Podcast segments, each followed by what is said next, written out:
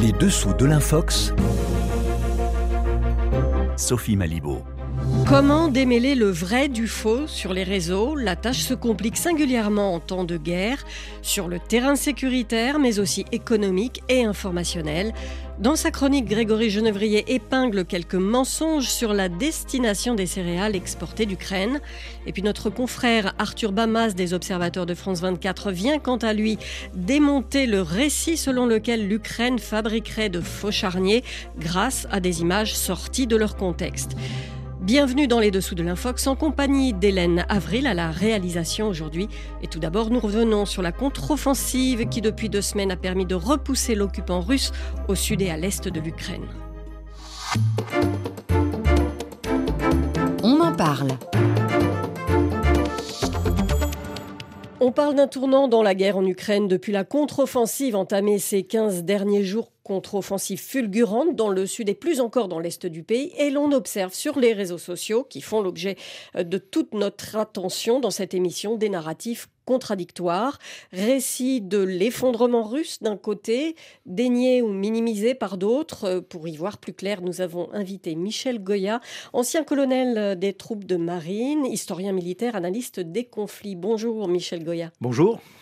Alors vous écrivez sur votre blog La Voix de l'épée, il faut toujours s'intéresser aux combats dont les résultats sont surprenants car ils indiquent souvent des tendances nouvelles. Alors qu'est-ce que vous entendez par là?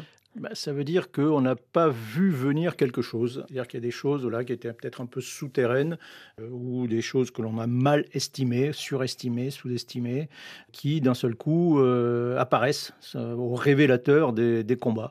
Et donc oui, il faut s'y intéresser particulièrement. Alors il peut y avoir des circonstances, enfin des, phénomènes circonstanciels à cette surprise, mais euh, ça peut être aussi, c'est souvent le signe annonciateur de quelque chose de plus structurel, de plus profond. Ça veut dire que vous adhérez à ce vocabulaire de tournant dans la guerre? Oui, je pense, oui, incontestablement. Euh, alors, on sentait venir euh, les choses. Hein. Moi, ce que je constatais, c'est que l'armée russe était capable de faire de moins en moins de choses avec le temps. Depuis six mois, elle a l'impression de régresser. Et de l'autre côté, ben, on, sentait bien que les Ukrainiens eux-mêmes montaient en puissance euh, et que les courbes avaient tendance à, se croiser. Les courbes d'un côté, des capacités de l'armée russe d'un côté, des capacités de l'armée ukrainienne euh, de l'autre. Moi, je regardais par exemple, alors on parle beaucoup de l'aide militaire euh, occidentale. On s'intéresse souvent à des choses très visibles. Hein, euh, donc, on, voyait les, euh, les canons, les canons César, les lance-roquettes multiples américains, etc.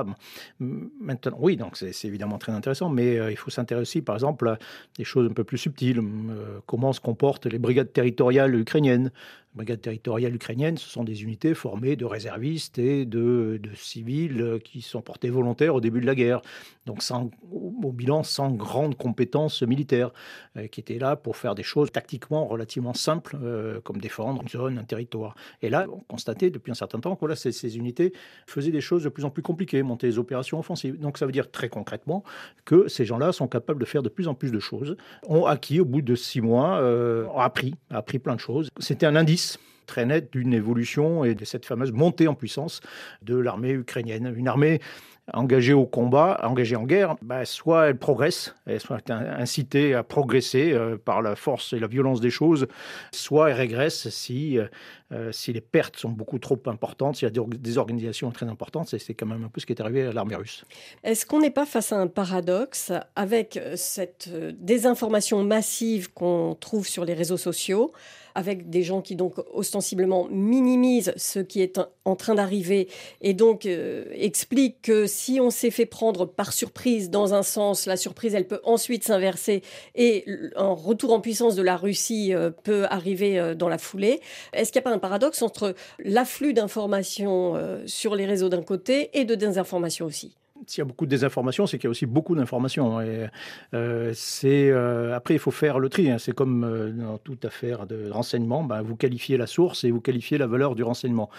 si vous savez que la source est très clairement identifiée pour russe, par exemple, propagandiste, bon, vous lui attachez évidemment une valeur différente que si vous avez quelqu'un qui visiblement essaie d'être neutre et d'être rigoureux, en tout cas dans son analyse. Et puis ensuite, il y a ce qui est dit réellement. Est-ce que ça paraît crédible? Crédible Est-ce que ça s'est recoupé, corroboré ou pas? Et en fonction de cela, vous estimez à peu près la valeur de l'information qui se passe. Alors, je passe mon temps à essayer de regarder tout ça. Je suis à peu près un peu plus d'une soixantaine de sites différents.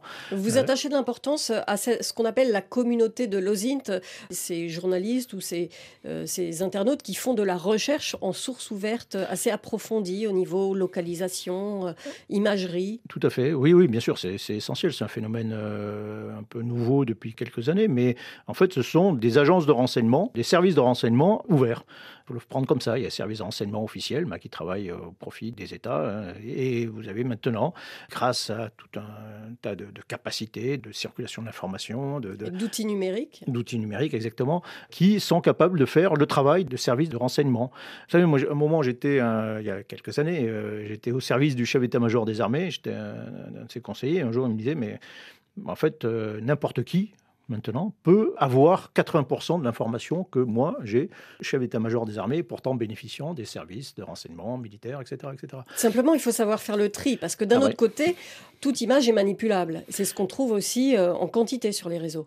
Oui, d'où l'intérêt ben, d'avoir une démarche euh, le plus rigoureuse possible, c'est-à-dire, euh, comme je disais tout à l'heure, il faut qualifier la source, il faut en estimer la, valeur, et puis il faut essayer de recouper avec d'autres sources, si possible, un peu différentes, voire contradictoires, euh, et puis en estimer la crédibilité. Et c'est là peut-être qu'effectivement la, la, formation militaire euh, permet d'estimer si, ce que euh, l'on voit, ou ce que l'on entend, ce qu'on lit, est vraisemblable ou pas.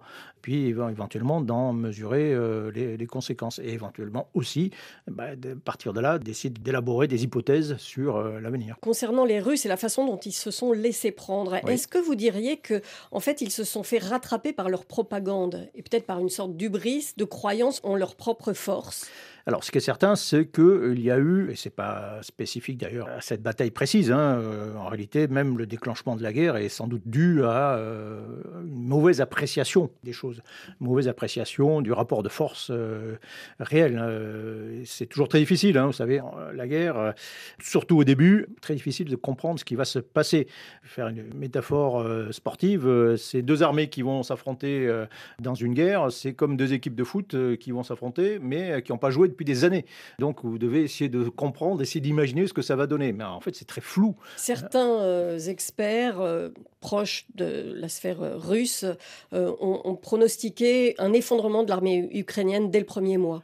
Euh, oui, bien sûr, parce que c'était aussi ce qu'ils souhaitaient. Cette hypothèse était en réalité euh, insuffisamment fondée. On n'avait pas mesuré combien, justement, euh, les défaites de 2014-2015 avaient incité l'Ukraine à se développer, alors que paradoxalement, bah, du côté russe, on avait plutôt assisté à une stagnation des évolutions. Et donc, au bout du compte, bah, oui, il y a une surprise dès le début de la guerre. Et là, dans ce contexte de cette bataille précise, il y a une semaine, dans la région de Kharkiv, même au niveau, j'allais dire, tactique, il y a eu des choses qui sont très étonnantes on parlait de surprise. par exemple, ce qui me surprend, c'est que les Russes n'aient pas vu une opération militaire importante, dire simplement 20 000 hommes se, concentrer à quelques kilomètres de la ligne de front avec des centaines de véhicules blindés. À l'époque où, euh, on imagine un champ de bataille transparent, depuis l'emploi des satellites, les drones, en plus les, Russes dominent le ciel, ils peuvent envoyer des avions, ils ont des commandos infiltrés, etc. Comment ils ont pu rater ça? Alors peut-être l'ont-ils vu, peut-être, mais en tout cas, euh, il y a eu un problème, en tout cas, d'appréciation de la situation au niveau local et au niveau stratégique, incontestablement. Et euh, tout ça, bah, ça aboutit à une, catastrophe. Alors, un journal ukrainien titrait récemment Armement, la fin du bluff russe. Est-ce que l'on a exagéré la puissance de feu des Russes? Est-ce que et surtout sa supériorité technologique?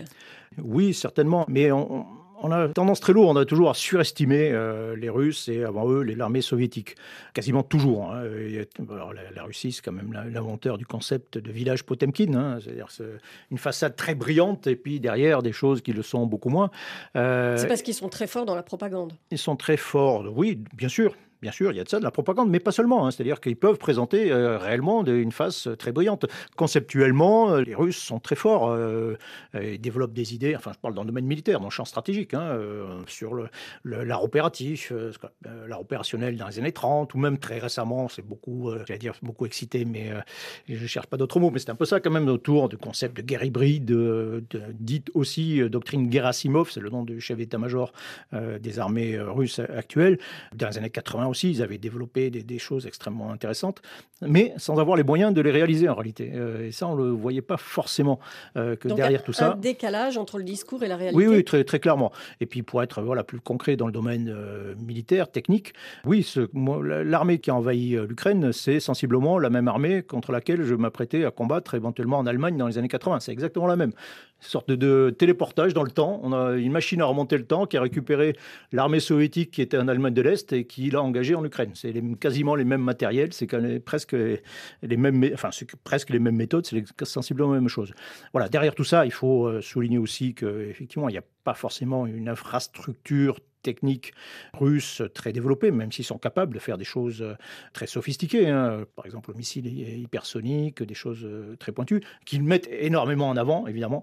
Mais derrière tout ça, euh, en réalité, cette, cette base est relativement faible et même été affaiblie depuis, on l'a constaté quand même par les sanctions depuis 2014, parce que toute cette base technique, elle était elle est toujours très dépendante en réalité des importations occidentales. Plus d'importations occidentales dans certains domaines sensibles, eh ben, voilà, vous avez plus de, vous avez des programmes industriels euh, russes euh, qui d'un coup euh, ont été mis à l'arrêt parmi les plus sophistiqués et donc ils se battent avec à 90% avec des armements des années 80. Merci Michel Goya. On peut vous lire notamment sur ce blog La Voix de l'épée que vous tenez quasiment au quotidien. Enfin, vous suivez au jour le jour, disons, la situation en Ukraine sur ce blog. Merci d'être venu dans nos studio RFI.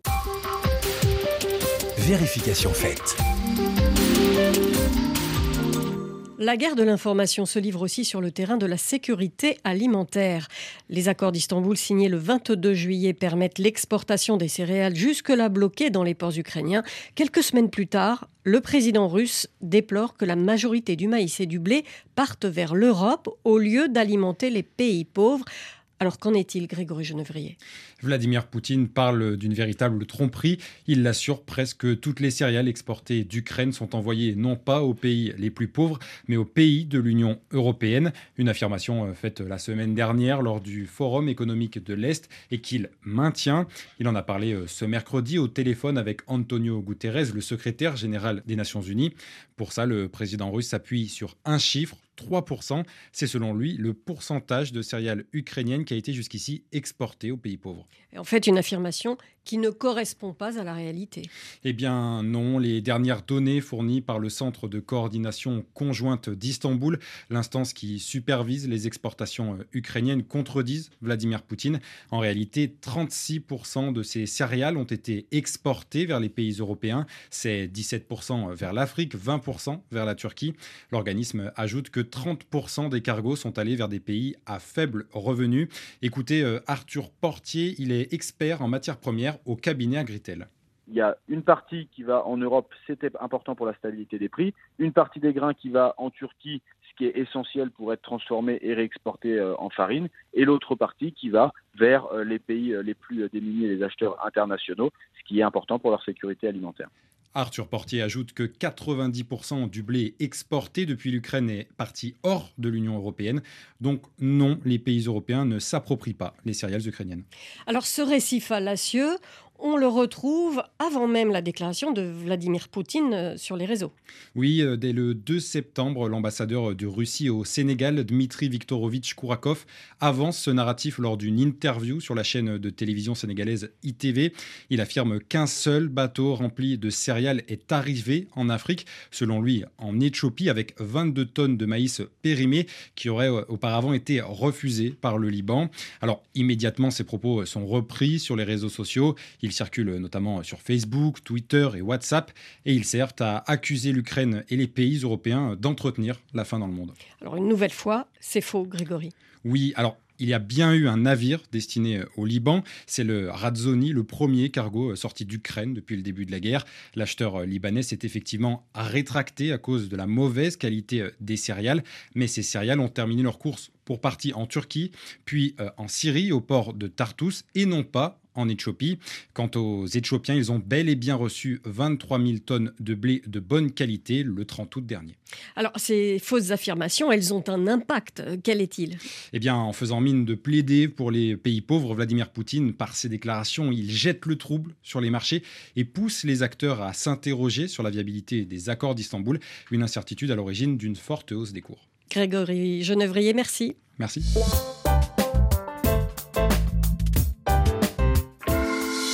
Et nous retrouvons Arthur Bamas de la rédaction des Observateurs de France 24. Bonjour Arthur. Bonjour Sophie. Au programme aujourd'hui, un classique de l'infox et de la manipulation des images sur les réseaux sociaux.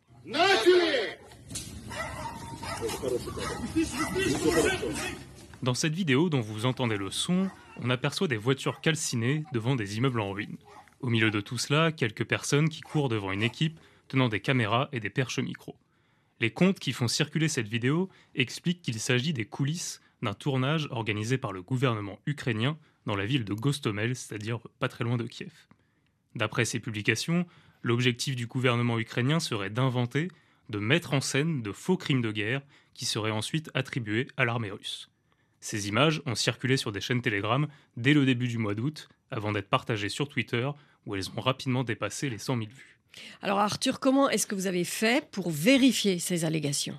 Eh bien, premier indice visuel, la présence du logo TikTok, où on retrouve l'identifiant du compte Yarik Force. En allant sur ce compte TikTok, on constate qu'il est bien la source de cette vidéo, initialement publiée le 8 août 2022. L'agence de presse américaine AP a contacté Yaroslav Forsik, c'est-à-dire la personne qui est derrière ce compte et cette vidéo. Il explique que ces images montrent les coulisses du tournage d'un film ukrainien, Region of Heroes, sur lequel il est assistant casting. D'après lui, il s'agirait d'une fiction qui reviendra sur les premières semaines de l'invasion russe dans la région de Kiev. Alors, on a donc a priori l'origine de la vidéo, mais est-ce que ça suffit? Pas vraiment, puisqu'on ne peut pas se fier à une seule source. Nous sommes donc allés vérifier ses propos, nous avons recherché les pages officielles de la société de production ukrainienne en charge de ce projet, elle s'appelle Idea Films. Sa page Facebook indique que le film Region of Heroes reviendra en images sur cinq histoires authentiques de personnes qui ont vécu l'enfer dans la région de Kiev. Enfin, sur le compte Instagram de Idea Films, on retrouve plusieurs photos prises lors du tournage de ce film. Or, certaines de ces photographies ont été prises à Gostomel, à l'endroit même où a été tournée la vidéo qui circule sur les réseaux sociaux. Il s'agissait donc bien des coulisses du tournage d'un film ukrainien qui racontera les premiers moments de l'invasion russe dans la région de Kiev. Oui, alors cet euh, exemple n'est pas isolé. Euh, les allégations de mise en scène dans le cadre du conflit en Ukraine, et d'ailleurs dans la plupart des conflits, euh, sont assez fréquentes, je crois. Exactement. En avril dernier, nous avions analysé une vidéo de mannequins en silicone utilisée pour affirmer que les charniers découverts à Boucha étaient en fait de faux cadavres. Il s'agissait là encore des coulisses d'un tournage, mais cette fois-ci du tournage d'une série russe en préparation à Saint-Pétersbourg. Et ce stratagème n'est pas nouveau, il a déjà été utilisé au-delà de l'Ukraine, par exemple dans la région d'Israël, où ce type de vidéo est souvent désigné sous le nom de Pallywood. Ce sont des images de tournage qui sont sorties de leur contexte pour faire croire que des Palestiniens mettent en scène de fausses victimes. Donc le conseil qu'on peut donner, c'est que si vous voyez des publications similaires, pensez bien à rechercher la source de ces images. Arthur Bamas, merci pour ce bel exemple de détournement d'images de cinéma.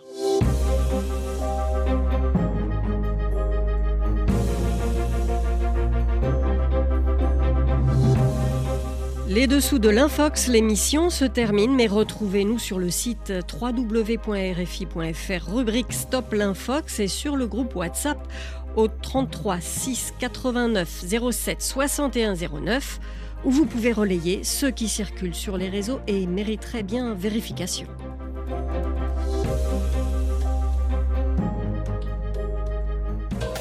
Rejoignez la communauté de RFI sur les réseaux sociaux. Sur nos pages Facebook, vous pouvez suivre, commenter l'actualité et dialoguer avec vos animateurs préférés. Restez aussi connectés avec nous sur Twitter et découvrez nos dernières images sur le compte Instagram de la Radio Mondiale. RFI parle au monde en français, mais aussi en 15 autres langues. Écoutez RFI en mandincan. Don don, aw ye an ka kubolodalenw lamɛn mandenkan la nɛgɛ ka ɲɛ segi a n'a tan ni fila mande dugu la kunnafoni ninnu ɲɛsinen bɛ manden duguw de ma Écoutez RFI en mandincan à Bamako sur 98.5 FM et sur ma.rfi.fr.